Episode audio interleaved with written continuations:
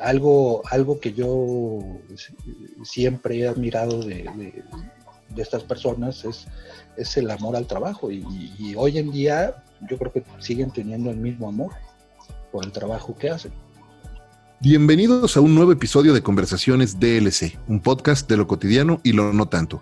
Yo soy Efraín Mendicuti y como saben he creado este espacio para conversar con distintos líderes de pensamiento, negocios, educación y cultura en el mundo de habla hispana y compartir con todos ustedes cómo estos líderes con su trabajo, experiencia y ejemplo nos muestran la forma en la que todos nosotros podemos hacer en nuestras vidas de lo cotidiano algo extraordinario.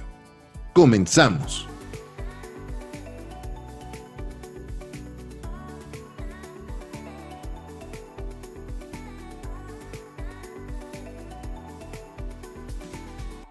¿Quién no ha soñado al menos una vez con romper las ataduras de la vida corporativa y lanzarse a hacer lo que saben hacer de forma independiente? Con más de 30 años de experiencia en la industria de la publicidad, mi invitado hoy hizo justo eso ya hace algunos años. Y justo de eso de cómo vencer el miedo a estar solo frente a una industria voraz, de cómo romper paradigmas respecto al trabajo que pensamos que tenemos que hacer y para qué tipo de clientes pensamos que siempre debemos de trabajar.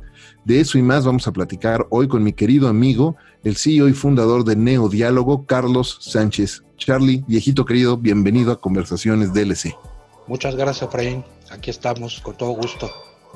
Qué, qué buena onda que pudimos hacer el espacio Estamos a distancia, Carlos está grabando desde, desde su casa, yo estoy desde la mía, entonces si por ahí oyen un poco de, ruido ambiental, este, pues son los perros y cosas así, pero eh, gracias Charlie por hacer el espacio y, qué rica plática vamos a tener.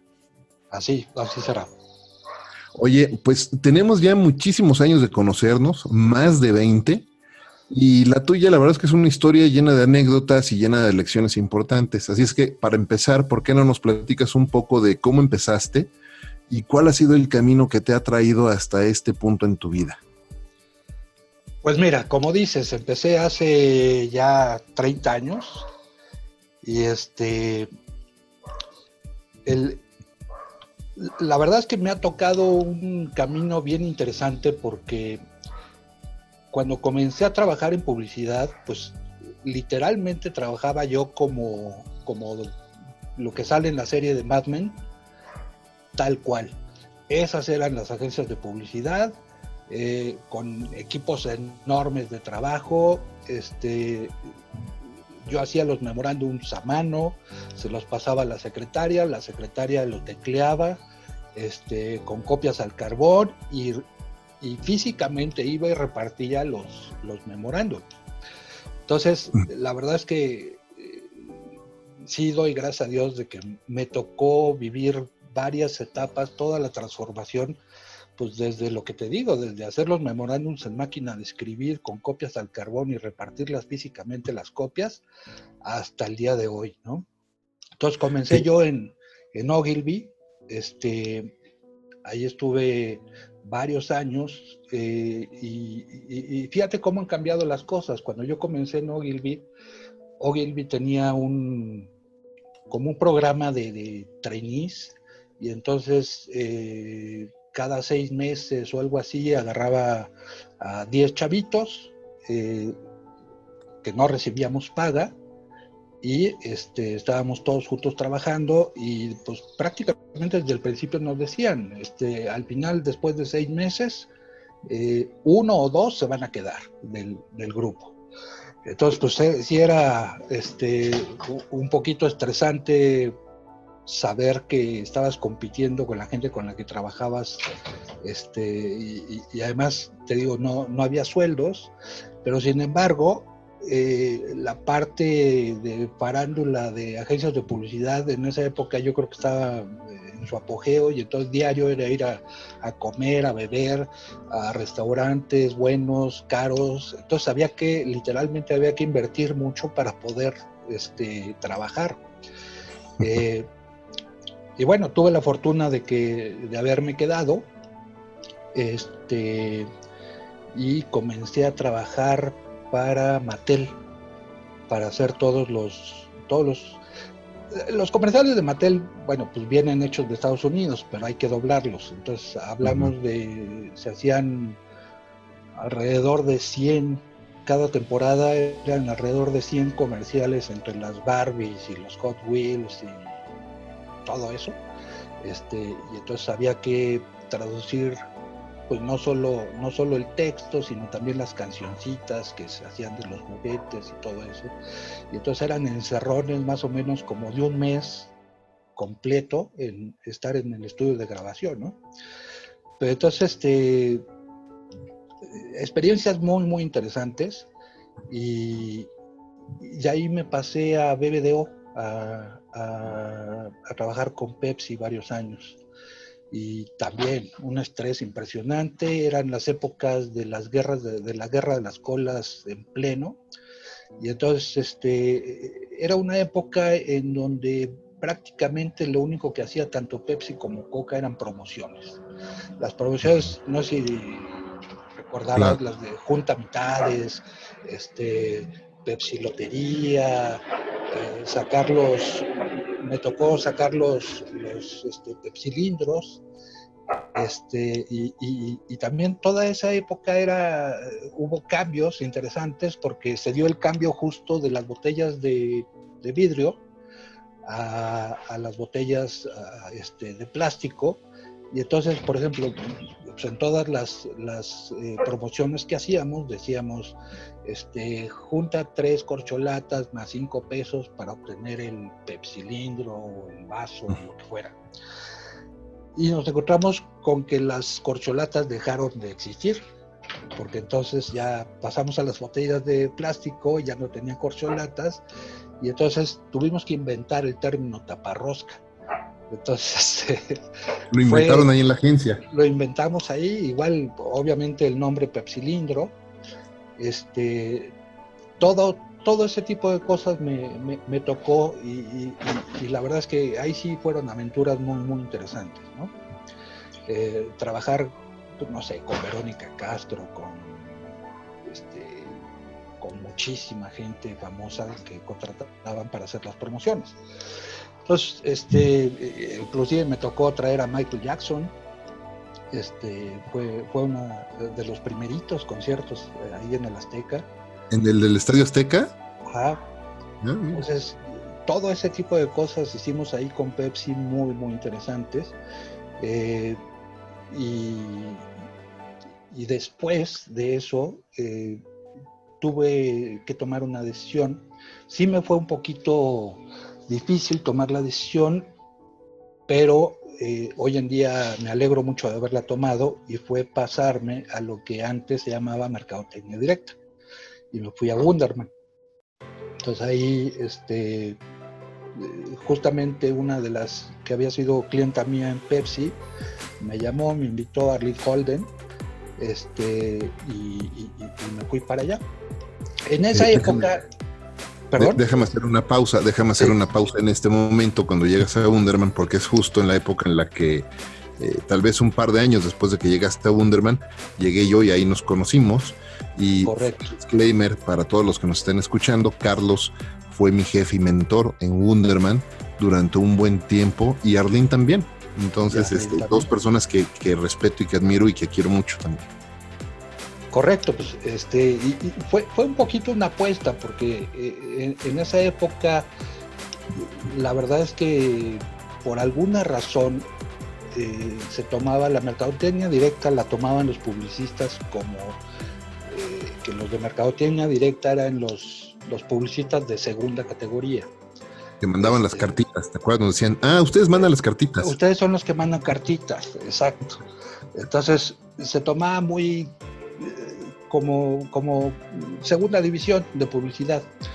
Y este, sin embargo, insisto, la verdad es que empecé a aprender muchísimas cosas muy interesantes que durante mi tiempo en publicidad general, la verdad, yo sí cuestionaba mucho los resultados, la, parte de, de, dar resultados. Este, muchas veces si un sacabas un producto, invertías muchísimo en publicidad, este, y no se vendía, eh, la agencia normalmente decía, no, pues es culpa de los de ventas, con la distribución no, está bien. Pero la verdad es que no podías medir gran cosa. O sea, sí medías el, top of mind, ese tipo de, mediciones que había, pero finalmente como negocio eh, le, faltaba esa, esa parte de medición. Realmente hice yo que se vendiera el producto o no. Este, y como sabrás, ahí en Wunderman, pues estábamos enfocados en medición de resultados. Ahí era, todo lo que hacíamos era eh, medir, medir, todo era medible, cualquier actividad era medible y podíamos decir, bueno, conseguimos tantas personas que vieron este, nuestras comunicaciones y, de ahí finalmente se vendieron tantos carros o, cualquier producto, ¿no? Entonces, ahí es donde empecé a comprender la importancia de los resultados. Y pues, como sabes, ahí estuvimos este, muchos años hasta que se dio la oportunidad de, abrir una, eh, una filial de Publicis eh, aquí en México, de Publicis Dialog, este, eh, en México, y me fui para allá. Y volvimos a trabajar juntos ahí me acuerdo de ese momento cuando, cuando empezamos en Publicis Dialog, el primer brief de la agencia para el primer cliente que teníamos en la agencia, lo tuvimos que escribir a mano en un blog de esos de oficio amarillo, porque todavía no comprábamos ni las computadoras. Sí, sí, sí, no, pues empezamos sin muebles, sin computadoras, lo único que había era un teléfono. Entonces, sí, yo me acuerdo en las escaleras, estábamos sentados en las escaleras y pues ahí, ahí era donde empezábamos a trabajar, ¿no? Pero, pero bueno, como viste, poco a poco se fue, se fue formando y, pues hicimos cosas bien interesantes eh, en, ese negocio. Eh, y, sí, tomamos clientes este, interesantes, Cuervo, American Express, eh, Sky, GNP, eh, varios clientes muy, muy interesantes. Scholastic. Scholastic, claro. Entonces, este, también fue una época de, mucho aprendizaje y justo ahí es cuando empieza a darse el, empieza un poco a entrar el tema digital. Eh, que personalmente yo la verdad es que no, nunca había pensado meterme en el tema digital. Eh, llegó este Mauricio Patiño eh, con nuevas ideas a, empezar a implementar el tema digital. Y bueno, este, eh, en esas épocas el tema digital pues básicamente era hacer sitios web para las empresas en Flash. Este, que, el Flash era la moda. Y y, bueno, eh, comenzamos con, ahí es donde empezó el tema de, digital en mi mente. Y, fíjate que gracias a Dios eh, me encontré una oportunidad más adelante de una empresa mexicana que se llama Naranja.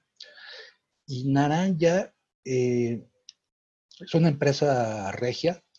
Este, y comencé yo a trabajar en la oficina del DF y, traían estos cuates este, ideas muy, muy interesantes, eh, sobre todo pues, la parte digital y celular, y, ahí empecé a aprender muchísimo. Yo, yo metí la parte de, planeación de mercadotecnia para las ideas que traían ellos, y, y fue un cambio radical para mí porque empezamos a trabajar con clientes como por ejemplo Pedro Torres con Big Brother.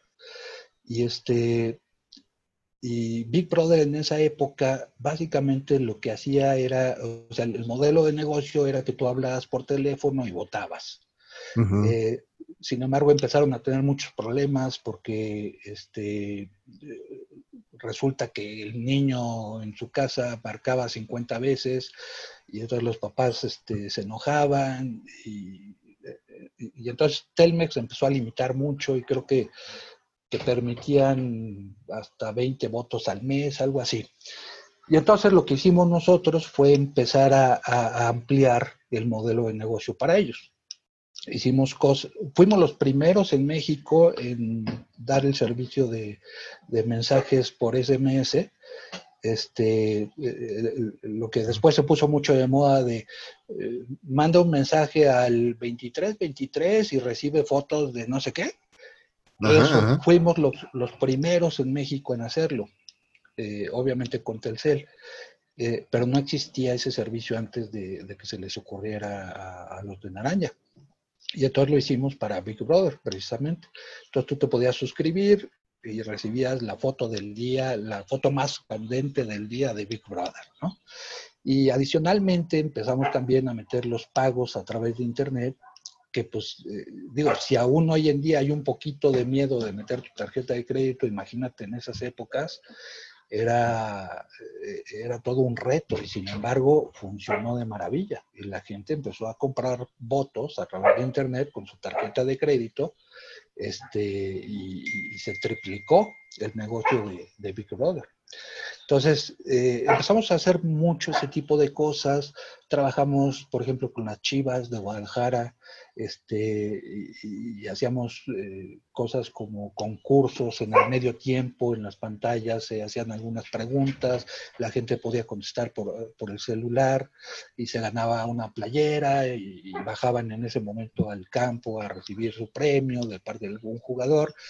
Entonces, la verdad hicimos muchísimas cosas que, que hablando de cuando estaba en publicidad, pues jamás se, me hubieran ocurrido. Entonces ahí comenzamos mucho a, conocer que existían muchos nuevos medios y sobre todo, igual Naranja está muy enfocado en resultados, eh, sobre todo resultados económicos. Eh, el modelo de, ellos está muy enfocado en un partnership. En lugar de que me pagues una iguala o un fee, este... Eh, ellos lo que sean es la mitad de lo que yo haga que tú ganes es para mí. Y entonces les funcionó muy bien. Entonces la mitad de lo que ganaban los clientes era para Naranja. Y, y era un modelo muy interesante porque pues los clientes decían, bueno, yo no voy a tener que invertir este, y, solamente voy a pagar si gano. Entonces, entonces les funcionó muy muy bien y hubo muchísimos proyectos con Televisa y muchísimas cosas. Algo que me gusta mucho de la historia que nos estás contando es cómo fue el paso precisamente de hacer comunicación y sacarla allá afuera para todo mundo y su tía a empezar a medir los resultados y algo que eh, siempre platicamos aquí en, conversaciones de LSA que lo hemos platicado tú y yo muchas veces fuera de, micrófonos y platicando entre nosotros, es cómo la... Eh, eh, el marketing digital no es otra cosa más que la evolución natural del de, marketing directo y del CRM, ¿no? Y, cómo todos los principios por los que hoy nos guiamos en marketing digital, pues son básicamente los que aprendimos ahí en los noventas eh, con, marketing directo, con marketing eh, eh, relacional. Y te acuerdas, por ejemplo, en, en Wunderman, cuando manejábamos pues toda la base de datos de marketing de Ford y toda la el call center de Ford que estaba ahí y todos los envíos de correo directo y era increíble hacer estos envíos que se mandaban por el servicio postal mexicano y se tardaban tres meses en llegar y otros tres meses en regresar. Y cuando estaba terminando la campaña de lanzamiento de la Winstar 97, pues ya estaban siendo la 98, ¿no? Sí, sí, sí. Este, casi, casi. Sí, la medición de resultados. ¿No? La medición de resultados sí, sí era eficaz, pero muy lenta, tienes toda la razón. Era, era lentísima, ¿no? Y me acuerdo esos reportes que trabajábamos de los resultados del call center y las campañas, y eran unos reportes, unos engargolados de páginas y decenas de páginas para analizar todo y se imprimían ahí este, en esas impresoras de forma continua, ¿te acuerdas? Y se tardaban días, literal, en imprimir los resultados. Y hoy por hoy lanzas, creas tu campaña con los mismos principios, la lanzas, aprietas un botoncito y prácticamente en tiempo real puedes empezar a medir lo que está sucediendo. Correctísimo. O sea, totalmente de acuerdo. Pero, pero los principios, Charlie, ¿estás de acuerdo también? Son exactamente los mismos. Sí, sí, sí, sí. Este, de hecho, eh, hoy en día yo lo que aplico muchísimo y, es, y es este, el, elemento que, trato de hacer que sea un diferenciador contra otras compañías, pues es, es justamente eso, el, aplicar todo lo que conocimos de los programas de lealtad, eh, aplicarlo a los medios digitales. Todas las herramientas, para mí un, un modelo perfecto para generar un programa de lealtad este, son las redes sociales. O sea, realmente a través de las redes sociales tú puedes establecer un contacto directo con cada uno de tus consumidores, que te pregunten, que tú les puedas responder, que te puedan pedir cosas y que tú se las puedas dar. Entonces, toda esta parte que, nosotros buscábamos con los programas de relacionamiento de antes siguen siendo totalmente vigentes, lo que cambian son los medios. Pero, pero la verdad es que eh, seguimos, yo sigo aplicando todos los principios día con día. ¿eh?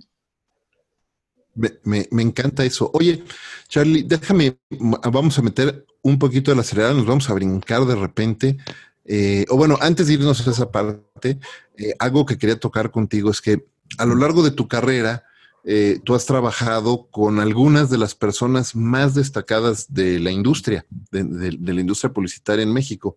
Y no solo en eso, porque por ahí hay una anécdota que no mucha gente sabe, o bueno, ya no sé si mucha gente sabe o no, pero además eres rockero y tocabas este, con una persona muy famosa antes? ¿Con quién tocabas? ¿Y qué tocabas?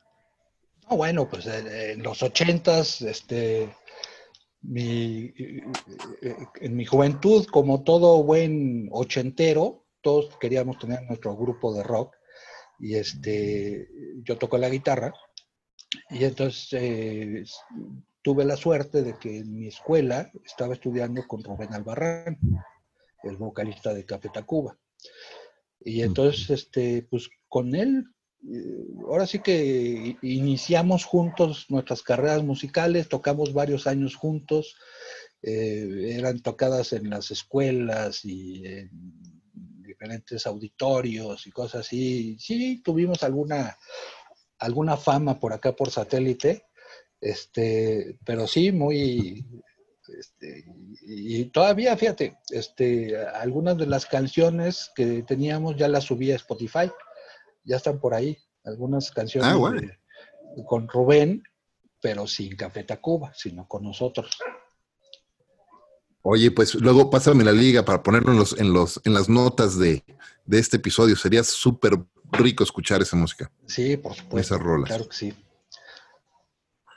Oye, y, bueno, regresando al tema de la industria, bueno, antes, ¿por qué, ¿por qué o cómo fue el paso que hice de cambiar de la música a la publicidad? ¿Qué, era lo que estabas buscando? Y después seguimos con la otra plática. Pues mira, sí llega un momento en donde te empiezas a cuestionar, ¿realmente voy a poder vivir de esto? Este, terminas la escuela, terminas la universidad y, y, empiezas y dices, una de dos, o tomo un trabajito que me permita este, dedicarme a la música y sobrevivir, o de plano me, de una vez tomo la decisión. Este, fíjate que tanto Rubén como yo entramos a agencias de publicidad. Él, él estuvo trabajando, Rubén era diseñador gráfico en Leo Burnett. No sé si sabías. Pero. No, esa no me lo sabía. Sí, estuvo en Leo Burnett y él sí agarró y dijo: Esto no es lo mío, y renunció como al mes y, se dedicó de lleno a la música. Y yo no, yo sí decidí seguir. Este, me gustó bastante el, ambiente, el trabajo y me quedé. Muy bien.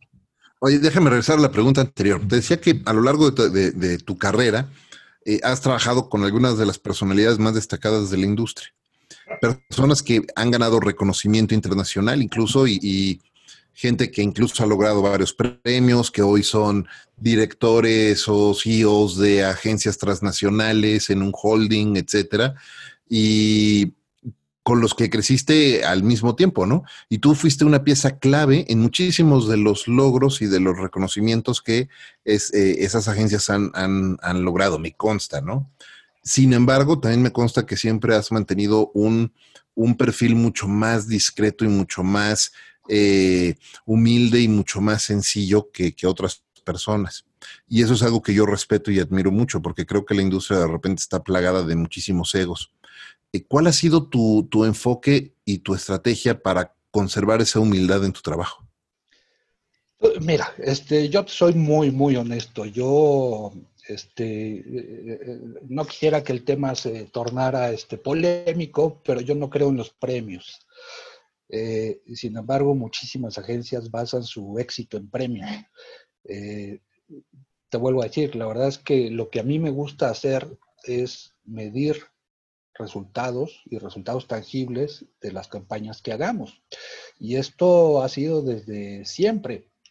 Entonces, eh, me, aunque he estado en campañas ganadoras de premios, la verdad es que nunca ni siquiera lo incluyo en, mis, en mi currículum ni en nada, porque, no sé, es, es personal, este, no, no comulgo mucho con, las ideas de, si soy la agencia más premiada del mundo, entonces soy la mejor agencia.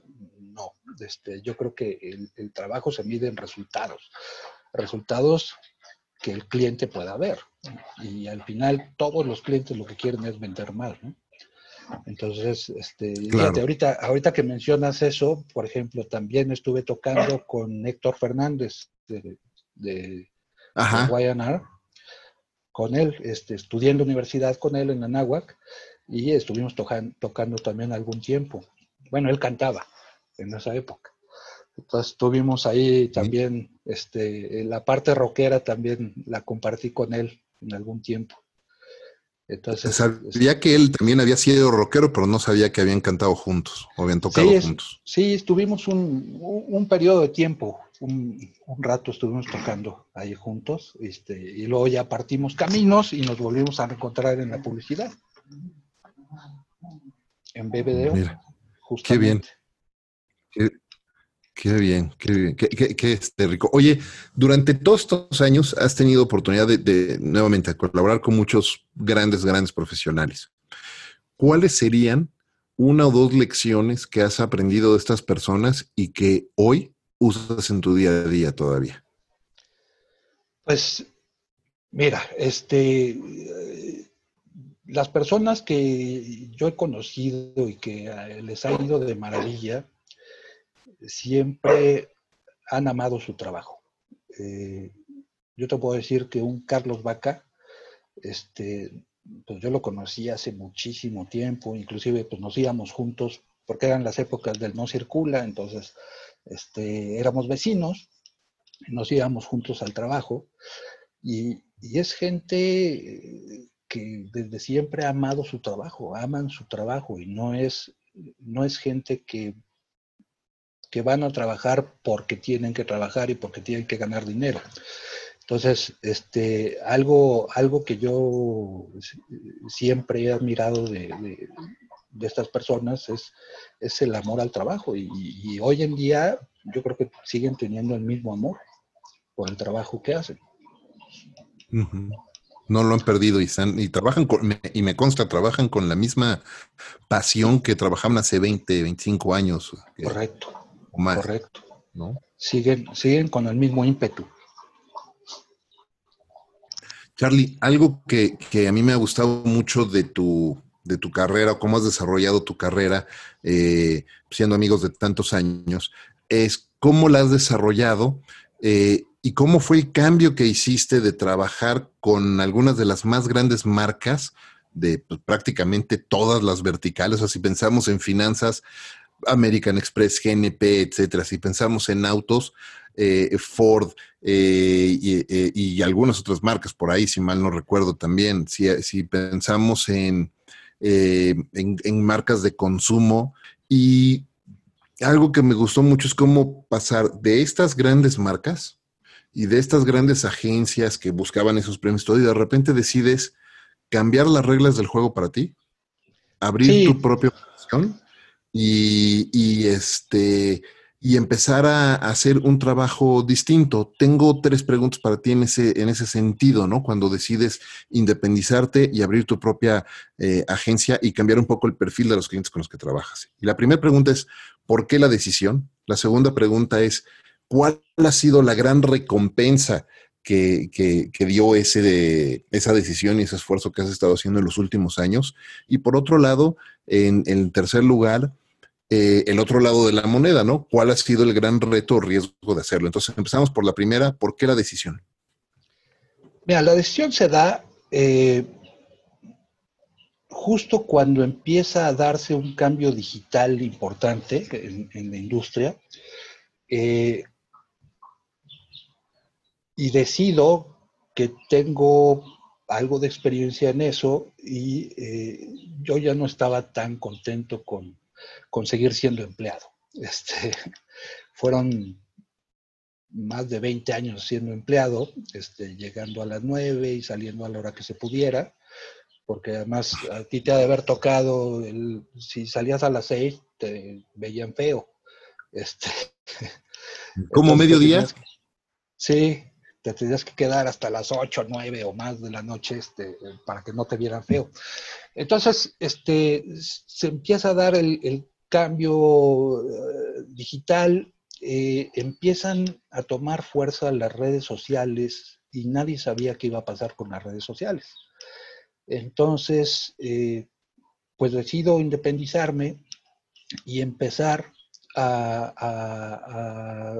anteriormente a, yo tomar la decisión de, independizarme, comencé con un experimento en, las redes sociales y hice los satelucos, que básicamente era una comunidad, empecé a crear una comunidad. Eh, eh, en ese entonces, eh, te hablo de hace unos 12 años, el término sateluco era un despectivo hacia los de satélite. Entonces yo decidí tomar el término sateluco y convertirlo pues, en, una característica buena, ¿no? Y entonces, con, este, con, toda alevosía, eh, decidí usar el término satelucos, que era despectivo. Y esta comunidad empezó a crecer, empezó a crecer muchísimo, este, y lo que hablábamos ahí, o lo que hablamos, todavía existe la comunidad. Para los que quieran, eh, los satelucos en, Facebook, en Instagram, en Twitter, eh, ahí está. Y este, y hablábamos mucho de los temas que a mí me tocaron en mi juventud, de los ochentas, eh, lo que era el satélite de los ochentas y las aguas de la zona azul y los arrancones y los conciertos y todo ese tipo de cosas. Y hablamos de los grupos de rock que, salieron de aquí de satélite.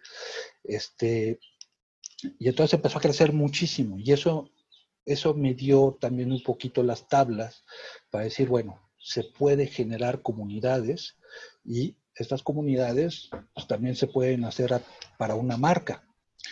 Y, te digo porque eh, eh, durante mis últimos años yo intenté eh, convencer a clientes de que entraran a las redes sociales y se negaban. Decían, ¿para qué? Las redes, las redes sociales van a durar un mes. Este, y al rato es una moda pasajera y, ya este, dentro de seis meses ya ni quien se acuerde de ellas. Y sin embargo, pues bueno, ya hemos visto que no es así. Entonces, eh, sí, toma, toma la decisión de, cambiar y empezar un camino que al principio pues sí era, era difícil en el sentido de que los clientes pues todavía no encontraban ningún valor en las redes sociales y, los pocos que decían, pues sí, yo sí voy a entrar este, a las redes sociales, pero lo va a manejar mi secretaria. O sea, ¿para qué quiero pagarle a alguien para que las maneje, es muy sencillo. Y entonces era una labor de convencerlos, de explicarles que finalmente es un medio de comunicación y así como hay, se, se pone mucho interés en los detalles para hacer un anuncio de radio o un anuncio de televisión, pues lo mismo sucede en las redes sociales. Finalmente te vas a comunicar con muchos de tus consumidores y necesitas este, tener un plan, una planeación, eh, necesitas tener mediciones este, de qué es lo que sucede y de, qué manera se habla de ti en, Internet, ¿no? Entonces, eh, pues ese fue eh, el motivo del cambio y, por ahí comenzamos. ¿Y, cuál ha sido, redes sociales. cuál ha sido la gran recompensa que has visto en estos años de hacer eso. Te tengo otra pregunta además, que es cuál ha sido tu proyecto favorito y qué lecciones te ha dejado. Pero antes de pasar a eso, ¿qué recompensa has obtenido o qué has cosechado eh, de tomar esa decisión? Mira, eh, son, son dos áreas. Este, primero te hablo del familiar. Eh, a la hora yo de independizarme, realmente me di cuenta de todo el tiempo que le había quitado a mi vida. Este, desgraciadamente yo vivo en satélite y entonces pues toda mi vida tenía yo que desplazarme este, pues a, Polanco, a Bosques, a Santa Fe, a, todos esos lugares que es donde están las agencias y donde están los clientes. Entonces, pues diariamente yo estaba perdiendo alrededor de cuatro horas nada más en ir y venir cuatro horas que son perdidas totalmente. No tienes más que, lo único que haces es manejar. Entonces, este, eso la verdad es que me, me cambió la vida. yo tengo mis oficinas aquí en satélite y espero no, no cambiarlas. Eh, y entonces en cinco minutos yo estoy en mi oficina. Yo salgo, en cinco minutos estoy en mi oficina si requiero hacer algo, este, lo puedo hacer, eh, me puedo dar mucho más tiempo para convivir con mi familia. Eh, la verdad es que han sido ya 10 años en que pues, me he compenetrado muchísimo más con mi familia. Eh, vacacionamos mucho más este, y, sí me doy el tiempo de, de poder convivir con ellos. Entonces, desde el lado familiar fue una ventaja impresionante. Por fin conocí lo que puede ser la vida familiar. La había abandonado yo totalmente. Oye, qué, importante lo que mencionas, porque en la vida corporativa, y creo que mucho esto se, exacerba todavía más en la industria publicitaria en particular, y sobre todo en las, de, en las agencias de, holding, ¿no? de grandes grupos, se empieza a crear la, impresión o la idea de que el concepto de éxito es quien más sube o más alto sube en la escalera corporativa o quien más premios tiene o quien más cuentas gana o quien creció la cantidad de, de facturación, distintas cosas, ¿no? Y hay una plática maravillosa de del profesor Clayton eh, Christensen, que ya, ya falleció, falleció el mes pasado, un profesor de Harvard, de la Escuela de Negocios de Harvard, y uno de sus TED Talks decía eh, o hablaba de la gran importancia de entender cuáles son las, o cuál es la forma en la que vas a medir el éxito en tu vida, de verdad. Y él decía, el éxito no es justo esos accolades eh, en el trabajo, y tener la oficina en la esquina con baño privado y sala de juntas adentro de tu oficina. No, el éxito es ver cómo tu familia está segura, está sana, va creciendo, eh, estás con ellos, se conocen, se protegen, se cuidan, están unidos eh, y las cosas que realmente importan, ¿no? Y me, lleva eso a, recordar un momento en el que un, jefe, que no, no, no, diré su nombre para no, este, no herir susceptibilidades, pero me acuerdo que en alguna ocasión este, mi hija se puso, eh, se puso mal, ¿no? Y me habla mi esposo, me dice, oye, se puso mal, necesitamos llevarla al doctor. Y casualmente iba yo caminando por afuera de la oficina de, de este jefe en una agencia y le dije, oye, mi hija se puso mal, me necesito ir, me voy al doctor. Y me acuerdo que su respuesta fue, ¿por qué no tiene mamá? sí, sí, sí, sí, Se, da muchísimo eso, ¿eh? Sí, sí tiene mamá y también tiene papá y su papá va a llevarla al doctor y me, fui, ¿no? Eh, Y, algo que admiro mucho ahora, viendo, viendo la forma de vida que has construido en los últimos 10 años, es justo lo que dices, ¿no? Estás, cambiaste tus estándares de éxito. ¿Cuál fue tu estrategia? ¿Por qué? ¿Cómo, cómo, cómo, cómo viviste eso? Y al mismo tiempo, eso viene acompañado de distintos retos, porque no todo es color de rosa, estoy seguro. ¿Cuáles han sido los retos o el precio que has pagado a cambio de esa nueva forma de vida y de medir tu éxito en la vida? Mira, este, el primer reto fue eh, un golpe de ego que me di durísimo. Cuando salgo yo de, de mi vida corporativa, pues yo decía, bueno, tengo una carrera de muchísimos años, este, conozco a muchísima gente, este, va a ser sencillo conseguir eh, clientes. Y la verdad es que no fue nada sencillo. Eh, comencé yo a buscar eh, clientes, citas, y, y como ya no eres el vicepresidente de la agencia y ese tipo de cosas, entonces te cuesta ya muchísimo más trabajo este, conseguir una simple cita. Entonces, el, primer eh, reto fue conmigo mismo, darme cuenta que, pues ahora tenía que escarbar yo solo y eh, bajar el ego. Eh, yo no estaba acostumbrado a tener que llamar 10 o 20 veces a alguien para que me diera una cita. y, tuve que, eso, quitarme todo el ego y decir, bueno, este, si es necesario hacer 50 llamadas, pues las voy a hacer. Y, entonces el, principio fue, fue difícil por eso, por esa parte de, ego que traes detrás. Y, en el momento en que lo entendí, las cosas empezaron a dar. ¿Perdón? Pero, profundiza, ayúdame a profundizar un poco en esto, porque está súper interesante. Ok, entiendes el golpe de ego y que tienes que hablar 50 veces y tienes que, que eh, pues, acostumbrarte a eso, pero ¿cuál es la estrategia, o mejor dicho, la táctica, ¿no? Para ser un poco más prácticos, que pusiste en, práctica, valga, la, redundancia, para lograr abrir esas puertas, ya que te diste cuenta que el ego ya lo quité, y ahora, ¿cómo voy a hacer de forma práctica? ¿Cómo voy a lograr que abran esas puertas? Mira, de inicio, este, lo que yo pensé fue, voy a buscar marcas que conozco, marcas grandes, compañías grandes, y voy a tratar de vender mis servicios ahí. Eh, me di cuenta que era muy difícil y, las marcas grandes están muy acostumbradas a, pues, a las compañías de nombre grandote. Eh, entonces, este, igual no voy a decir el cliente, pero hubo, hubo una compañía con la que trabajé muchos años y, y me bloquearon, literalmente. Me dijeron que no podía yo trabajar con ellos porque no, no era una compañía grande. A pesar de que eh, yo había hecho una presentación que les había gustado mucho y la gente de marketing me dijo, entra, eh, date de alta como proveedor. Y a la hora de quererme dar de alta como proveedor, ahí es donde me dijeron, no, no puedes.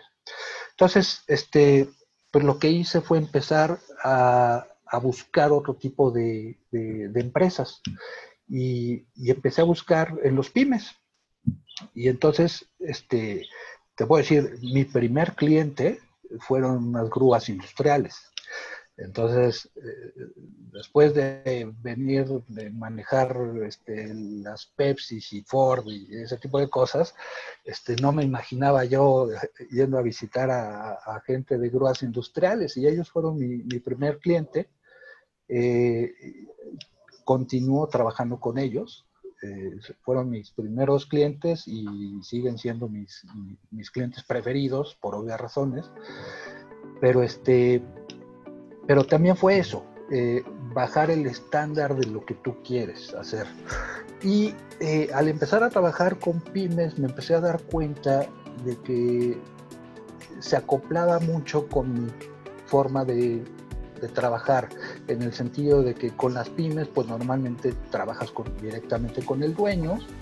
Eh, el dueño de una pyme pues no está tan interesado en generar aguardes, ya sabes, ese tipo de cosas.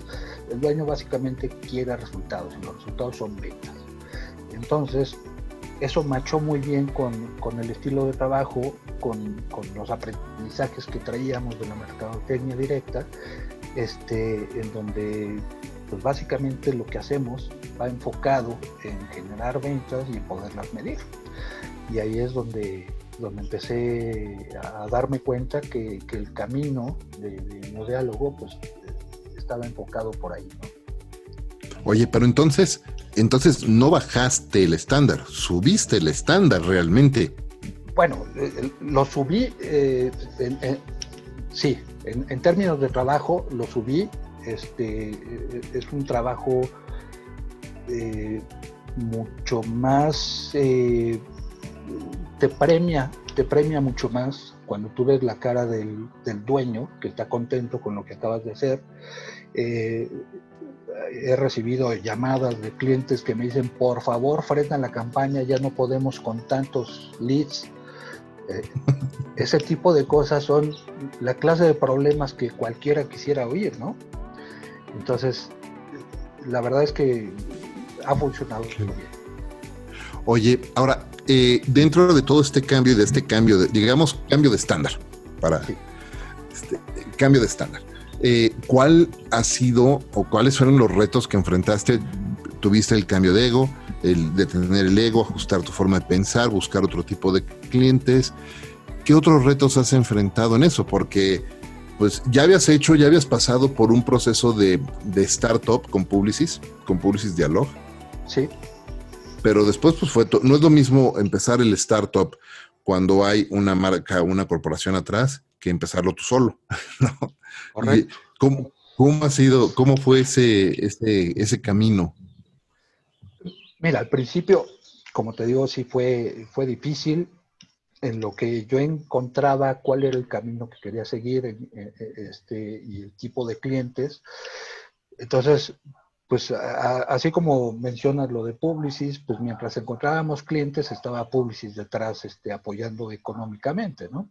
En este caso no, no había un apoyo económico, entonces, eh, pues mientras más pasara el tiempo, más eh, preocupante era la situación. Entonces, sí, al principio sí fueron momentos difíciles y y fíjate que después, eh, en cuanto empezaron a caer los clientes, el siguiente problema fue qué tipo de gente contrato.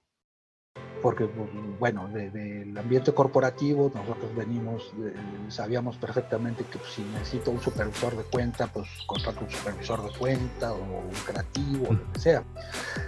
Aquí estábamos en un ambiente totalmente nuevo, en donde pues no, no requerías necesariamente a un ejecutivo de cuenta para manejar este, un cliente. Eh, entonces eh, empecé a, buscar y experimentar y, fíjate que encontré un perfil muy interesante eh, en donde básicamente buscaba yo lo primero que buscaba yo del currículum era una excelente redacción y ortografía. Era lo primero. A partir de eso, si no tenían así 100% de, buena redacción y ortografía, ya lo descartábamos. Si sí la tenían, buscaba yo que tuvieran conocimiento de diseño. Y, y fíjate que costó un poco de trabajo, pero sí empecé a encontrar mucha gente que tanto redactaba muy bien y que además tenían conocimientos de diseño. Y, así es como comenzamos. Este, eh, esa fue la parte un poco más difícil, eh, pero empecé a, conseguir este, este perfil y se empezó a adaptar muy bien. Al principio con pocos clientes, este, pues la misma persona que, que el community manager realmente hacía todo, hacía el diseño y hacía el texto. Y también se encargaba de, responder y, de todo esto. Este, ya después fuimos avanzando y, bueno, ya hubo que contratar diseñadores, este, pero sigo con el, con el tema de para contratar cualquier persona que contratamos tiene un 100% de ortografía y redacción. Oye, una, una pregunta muy táctica que no, que no nada más es exclusiva de una agencia, eh, pero sí aplica para cualquier emprendedor es cuál, cuál ha sido tu, aprendizaje y la forma de trabajo respecto a facturación y cobranza, porque es uno de los retos más grandes que tiene cualquier persona cuando se independiza y pone su propia operación, porque en un, sobre todo en una industria donde la práctica común es, este, te mando este, a 60 días, 90 días tu pago, este, ¿cómo ha sido? ¿Cómo ha sido esa, eh, eh, ¿Cómo ha sido tu experiencia y qué has puesto, qué has aprendido a lo largo de 10 años? Porque además, esto, esto es de reconocerlo, Charlie, esto es súper importante. El promedio de, de sobrevivencia de una pyme que arranca en México es de dos años. Tú llevas 10 con Neodiálogo. Entonces, eso ya en sí mismo es un gran logro. Y para poder subsistir, no nada más tenías que haber entregado un muy buen producto y hacerte de buena gente y, buscar a los clientes correctos, pero también dentro de esa búsqueda de clientes correctos necesitas tener una estrategia eh, financiera para, sobrevivir. ¿Cuál ha sido? ¿Cómo, ¿Cómo lo has operado? Mira, este, una de las principales cosas que hice desde el principio eh, fue firmar contratos eh, no, no hago trabajos, eh, sino, sino gano clientes. Eh, y, así, y así me vendo. Sí, o sea, si a mí me hablan y me dicen, quiero que me hagas un sitio web, les digo que no. Este, yo hago un proyecto este, de relacionamiento que puede o no incluir un sitio web y redes sociales y campañas y lo que necesites. Pero lo que yo busco son clientes este, y, busco hacer un partnership con ellos. Entonces, en términos generales, eh, yo no trabajo sin, contrato, son contratos anuales. Cuesta trabajo, cuesta mucho más trabajo vender un, proyecto, un compromiso a un año, este, o, al menos, o, que sea de al menos un año, eh, pero eh, te da mejores resultados, porque de entrada el cliente está mostrando compromiso con el proyecto que te va a dar y, segundo, pues a mí también me da la seguridad de, tener este, estos ingresos y poder tener al personal para, para atender al cliente, ¿no? Porque si te encuentras, eh, en este medio si te encuentras mucha gente que te quiere contratar un mes y, o, te dicen, enséñame a manejar mis redes sociales y luego ya lo hago, lo hago yo, ese tipo de cosas, pues la verdad es que no eh, las evito. Entonces sí, sí es un, un reto muy grande la parte de facturación y lo seguimos sufriendo porque sí hay clientes que siguen pagando a 60 días.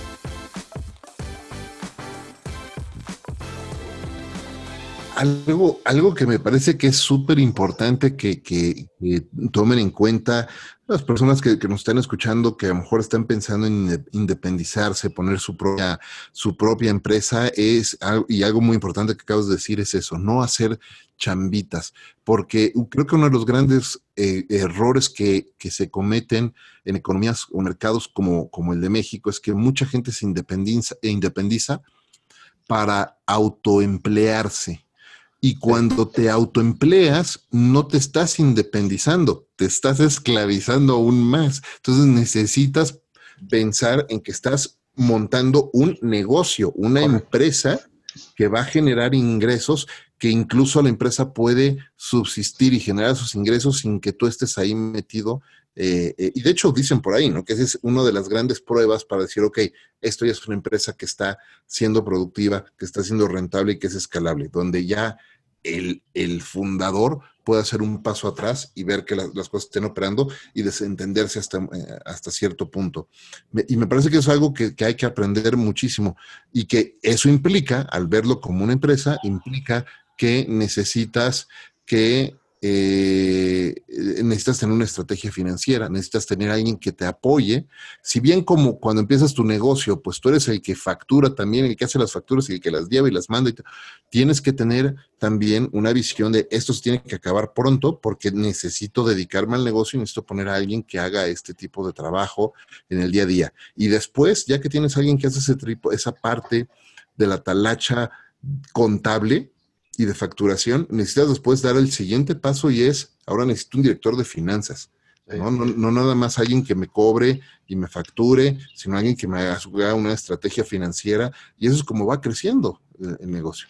Sí, correcto. Fíjate, yo tuve la suerte de justo uno de mis clientes, eh, pues da todos los servicios de, de, contabilidad y, de, nómina y de todo, eh, como outsourcing. Y entonces este, con ellos he estado trabajando toda esta parte y son los que me han ayudado muchísimo. Buenísimo. Oye, Charlie, el, tiempo se nos está acabando, si lo puedes creer, pasa de volada y sobre todo cuando hay una plática tan rica. Pero tengo, tengo algunas preguntas adicionales que quiero hacerte eh, antes de irnos. Eh, la primera, eh, ¿cuál es, ahora, después de estos 10 años de, haber emprendido tu propia agencia y de haber creado una nueva forma de trabajo para ti, ¿tú crees o cuál es la ventaja o qué ventaja le ves a tu nueva forma de trabajo respecto al futuro del trabajo al que nos estamos enfrentando y que ahora temas como coronavirus y temas eh, que están sucediendo ahorita nos están acelerando. ¿Cómo te sientes como con una, eh, una ventaja en cuanto a aprendizajes o, qué le aconsejarías tú a nuevos emprendedores o incluso a personas en la vida corporativa también adoptar esa nueva forma de trabajo? Mira, una de las cosas que eh, aprendí ahora con, siendo emprendedor o empresario, este, es que también la demás gente, tus empleados, tienen vida. Entonces, así como yo descubrí que, puedo trabajar y tener este, una vida familiar formidable, lo aplico también en la empresa. En la empresa, eh, físicamente, trabajamos de 9 a 2 de la tarde. Y a las 2 de la tarde todo mundo se va a su casa, se va a donde quiera. Este, sobre todo la, generación nueva, los millennials, los conoces, este, son muy emprendedores. Entonces, este, gente que trabaja conmigo siempre tiene algún otro proyecto. Eh, hay, hay quien está muy metido en ecología, hay inclusive alguien que vende mezcal, produce su mezcal y lo vende. Este, hay, eh, eh, hay una persona que escribe este, y ha publicado libros. Entonces, eh, lo que he hecho es buscar gente, primero, que vivan aquí. Y fíjate que me ha caído mucha gente que muy talentosa, pero que viven en el sur y les digo, mira, parte de la gracia o, de lo, importante que yo doy aquí es que tú puedas tener tu vida. Entonces busco gente que trabaje o que viva muy cerca de, la oficina. Eh, trabajamos físicamente, insisto, mediodía, pero eso no quiere decir que cuando se van a su casa dejan, se olvidan del trabajo. Pero el trabajo que nosotros hacemos nos permite seguir trabajando desde casa. Entonces, este, algo que nosotros tenemos muy, muy en cuenta es que las redes sociales cuando más empiezan a mover es alrededor de 7, 8 de la noche. Entonces la gente está trabajando a las 7, 8 de la noche, pero en su casa o, en donde esté, mientras tenga un celular en la mano, están trabajando y funciona de maravilla. Entonces tenemos el compromiso de las personas, pero eh, eh, de mediodía, pero eh, fíjate que, se han comportado de manera muy, muy responsable. Eh, yo te diría que el 95% de las personas que he contratado de esta manera han funcionado de maravilla. Y, si es necesario, manejamos, por ejemplo, muchas escuelas. Entonces, de repente, pues si se dan, este, ahorita que mencionaste lo del coronavirus, pues de repente se dan cosas de que tembló y entonces este, nadie sabe si va a haber clases mañana o sí, y entonces ahí estamos a las 10 de la noche generando este, los comunicados que se van a publicar de que mañana no hay clases o mañana sí hay clases o ese tipo de cosas. Entonces, eh, me ha funcionado muy bien que la gente puede tener vida además del trabajo. Y, lo encontré yo para mí y eso lo, lo aplico también para, para la gente que trabaja con nosotros. Me encanta, me encanta eso y me parece que es importantísimo y la, tecnología, las plataformas nos están cambiando, nos han cambiado la forma de, ver el trabajo, de ver la vida y esos cambios no se quedan aquí, cada vez va a haber más. Eh, y otra de las cosas que son súper importantes es que eh, esos cambios además están siendo acelerados en este momento por situaciones que no esperábamos y, y entonces vamos a ver cómo cómo este, nos vamos adecuando todas las empresas a, esa, forma, a esa forma de trabajo.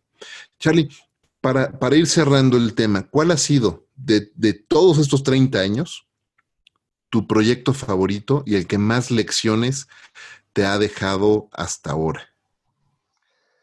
Híjole, está difícil. Casabella, no, ese no. Casabella, no. Bueno, fíjate que esa fue una, lección, ¿eh? sí, fue una lección interesante. Este, pero, mira, como, como proyecto, como tal, yo creo que uno de mis favoritos fue el tiempo que trabajé con Pepsi. Este, fue esclavizante, impresionantemente esclavizante, porque pues ahí sí tenías de repente que trabajar hasta sábados y domingos, pero los aprendizajes que me dejaron este, fueron muy buenos. Eh, empecé a ver ahí, ahí fue mi primer acercamiento con los resultados. O sea, entraba la promoción y inmediatamente empezábamos a ver los incrementos en ventas. Ahí sí se veía de inmediato. Este, entonces todo el equipo de trabajo, la gente que conocí, eh, fíjate, que todavía acaba de, uno de mis clientes de, esa época, este, se fue hace mucho a vivir a Francia y, y, desde Francia me contactó y me puso en contacto con una empresa que iba a venir a México, este, que iba a entrar a México, una empresa francesa, y se convirtieron en mis clientes. Este, entonces, eh, sigo teniendo buenas amistades de, esa época, muchas buenas amistades. Entonces, como proyecto, como tal, eh, no sé qué decirte, pero como época de trabajo, eh, fue de las más productivas para mí. Y, y ahorita yo te diría, este, diálogo, el diálogo me está dejando aprendizajes día con día. Eh, y, mucho tiene que ver también, como dices, con la, etapa que estamos viviendo. O sea, eh, no te puedes despegar ni un segundo de, aprender porque te rebasan. O sea, eh, no, no me gustaría llegar al momento en que un cliente mío sepa más que yo de medios digitales. Entonces, tienes que estarte preparando continuamente y a todas horas. Todos los días, sí, eso es muy, muy cierto.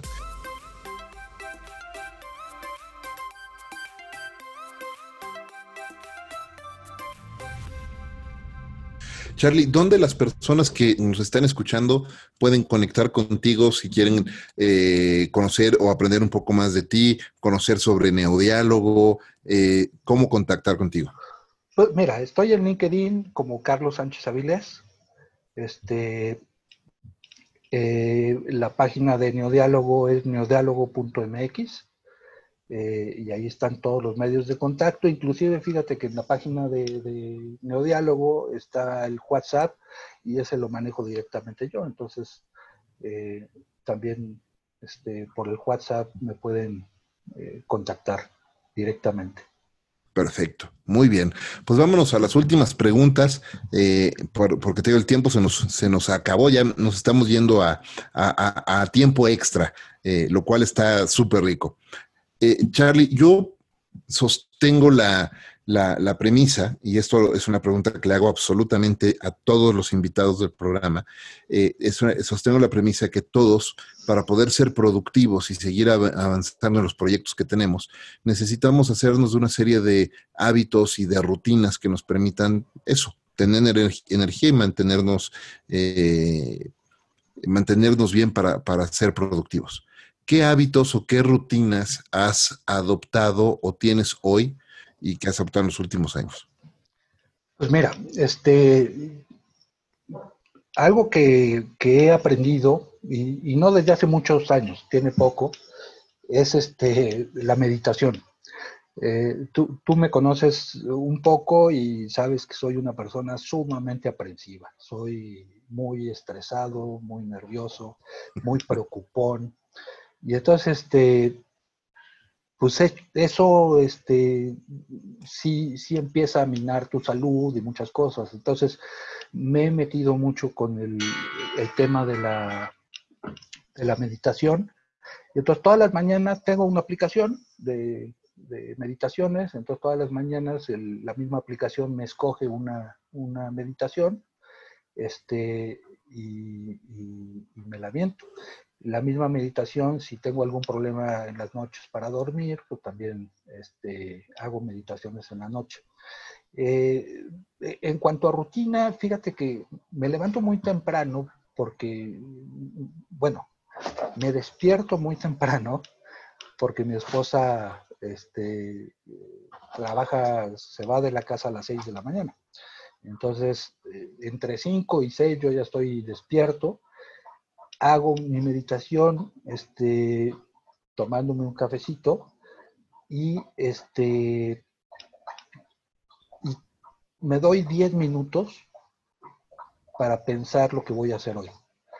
Este, esos son 10 minutos que, que realmente me enfoco en pensar, hoy tengo que hacer esto y esto, y me pongo, digamos, tres metas en el día este, que pueden ser metas muy sencillas, ¿no? Como este, hoy le tengo que hablar a tal persona, y, pero el chiste es cumplirlas.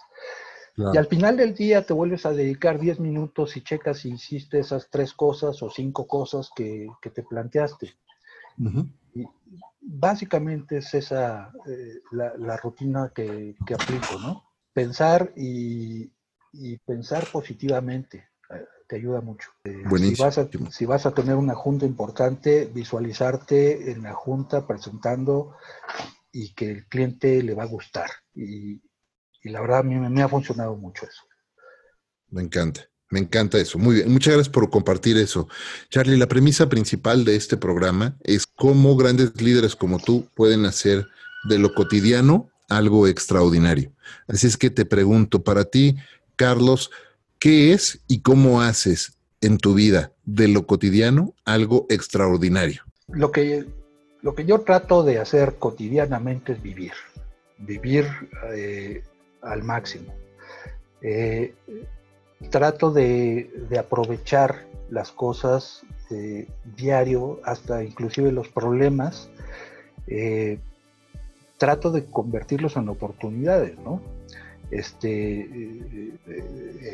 el, año pasado fue un año difícil, este, creo que para todos. Eh, se, vino abajo un poco la economía y este y, yo por lo aprensivo que soy este me empecé cada vez a preocupar más y más y más y más eh, y, ahorita que decías tú de que te puedes retirar de, tu negocio y, hacer la prueba de ver si todavía sigue funcionando, pues fíjate que yo me tuve, esto no lo sabe nadie, pero me tuve que retirar dos meses.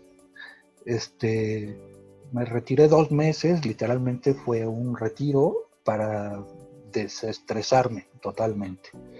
Y este, y me di cuenta que el negocio podía seguir funcionando, fue una prueba, el negocio siguió funcionando y eso me tranquilizó mucho. Entonces, eh, pues vuelvo a lo mismo, cada día trato de, de que lo cotidiano se convierta en, algo extraordinario en mi vida. Simplemente el hecho de poder este, saludar a mis hijos eh, cuando están aquí, eh, trato de convivir con ellos lo más que pueda, platicar lo más que pueda, tienen intereses muy distintos, este, tanto distintos este, de los míos como entre ellos, y, trato de entenderlos y, eso me gusta muchísimo. Y simplemente una plática con mis hijos para mí es extraordinario. Me encanta, qué, increíble poder pasar tiempo con la familia y aprender y los hijos te, enseñan tanto. Eh, de ellos, del mundo y de uno mismo, que qué bueno que lo estés haciendo. Charlie, yo te quiero dar las gracias por acompañarme en este episodio. Antes de despedirnos, quiero hacerte un, breve pero importante reconocimiento por ese ese cambio tan, tan, tan interesante que diste en tu, en tu vida, en, medir la forma de éxito, de acercarte y pasar más tiempo con tu familia, de estar, de precisamente que sea eso lo que hace extraordinaria tu vida. De verdad te felicito por eso y por el, todo el trabajo que has estado haciendo. Eh, siempre te he reconocido como un mentor, lo hemos platicado muchas veces. Muchas gracias por todo eso y gracias por acompañarme en este episodio. No, pues muchas gracias a ti y, más que mentor, este, yo me considero gran amigo tuyo, espero que sea de vuelta también. Por supuesto que sí. Este, y, así como tú dices que has aprendido cosas, yo he aprendido muchísimo de ti también. ¿eh? Y te lo Muchas gracias. Muchas, muchas gracias, de verdad. Gracias a todos ustedes por acompañarnos también en este episodio de Conversaciones DLC. Gracias, como todas las semanas, al mejor café de México, Ricolto Café, por acompañarme en esta aventura de vida todos los días. Y recuerden, este es un programa semanal, así es que si no lo han hecho ya, suscríbanse de una vez y compartan este y todos los episodios de Conversaciones DLC, porque estoy seguro de que entre sus amigos y familiares hay alguna persona que se puede beneficiar muchísimo de las lecciones que estos grandes líderes como Carlos hoy nos están compartiendo. Muchísimas gracias. Yo soy Efraín Mendicuti, esto es Conversaciones DLC y los esperamos en el siguiente episodio. Hasta la próxima.